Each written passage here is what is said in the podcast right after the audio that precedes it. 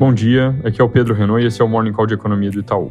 Começando pelo mais importante, ontem o FOMC subiu a taxa básica de juros da economia norte-americana em 75 pontos base para a faixa entre 2,25% e 2,5% ao ano, em linha com o que era amplamente esperado.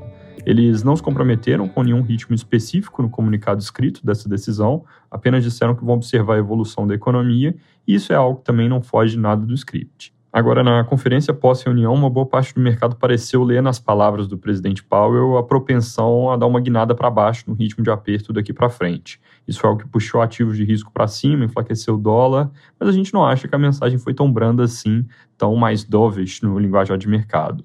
Ele sim realmente pareceu mais inclinado a subir 50 do que 75 na próxima, mas 75 ainda parece definitivamente dentro do jogo e eles não devem hesitar em fazer caso os dados justifiquem. Inclusive, frases usadas para condicionar a conduta à evolução dos dados foram exatamente as mesmas da última vez. O que talvez tenha chamado mais atenção é que o Powell disse que à medida que os juros sobem, deve se tornar apropriado diminuir o ritmo, mas isso não é necessariamente um sinal de que eles vão diminuir agora. Em suma, a nossa leitura é que o mercado talvez tenha exagerado um pouco nessa visão de que pode vir uma guinada, um pivô na política monetária dos Estados Unidos de forma voluntariosa, por assim dizer. A evolução deve continuar dependente dos dados, e se os dados pedirem, a próxima alta vai ser de novo de 75 pontos.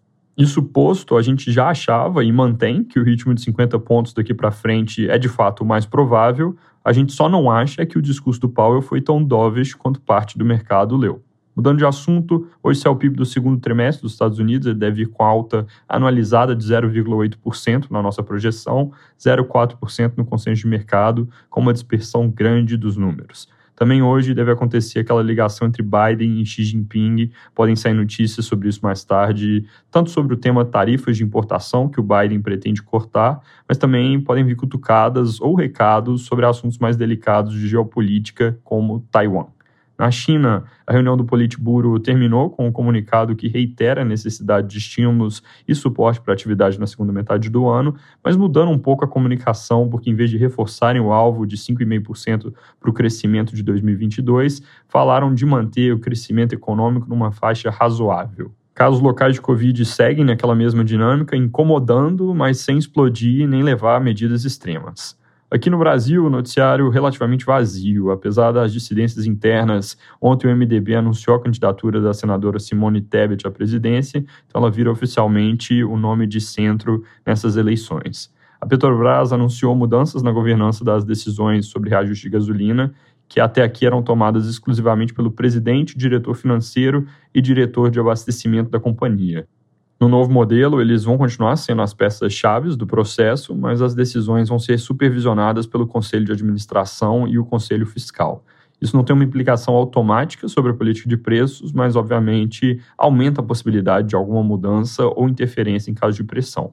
Sobre dados, saíram agora há pouco o IGPM, confiança do comércio e do setor de serviços.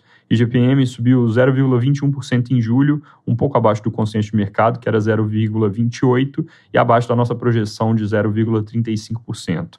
Na variação em 12 meses, o índice ficou em 10,08%. Principais responsáveis pelo número relativamente baixo do mês na parte do atacado foram preços de commodities em queda, principalmente minério, milho e soja. No componente preço ao consumidor, teve aquela queda de CMS que já apareceu no IPCA 15, também levando à queda dos preços de gasolina e eletricidade coletados pelo IGP. Confiança dos serviços teve alta robusta de 2,2 pontos, com melhora tanto da percepção sobre situação atual quanto de expectativas, subindo para 100,9 pontos, que é o melhor nível desde o fim de 2013. Já a confiança do comércio foi bem na contramão, teve queda de 2,8 pontos e piora nos dois componentes, agora no nível de 95,1 pontos. Com isso, o conjunto de indicadores de confiança fecha o mês de julho com resultados ambíguos. Teve alta boa em serviços, leve melhora da confiança do consumidor, enquanto comércio teve queda forte e indústria e construção também recuaram. Para terminar, mais tarde o CAGED de junho, que se seguir o nosso próprio indicador de folha de pagamento, vai ter mais um mês de geração robusta de postos de trabalho. Também saem pesquisas ao longo do dia, provavelmente no Instituto Datafolha e Modal. É isso por hoje, bom dia.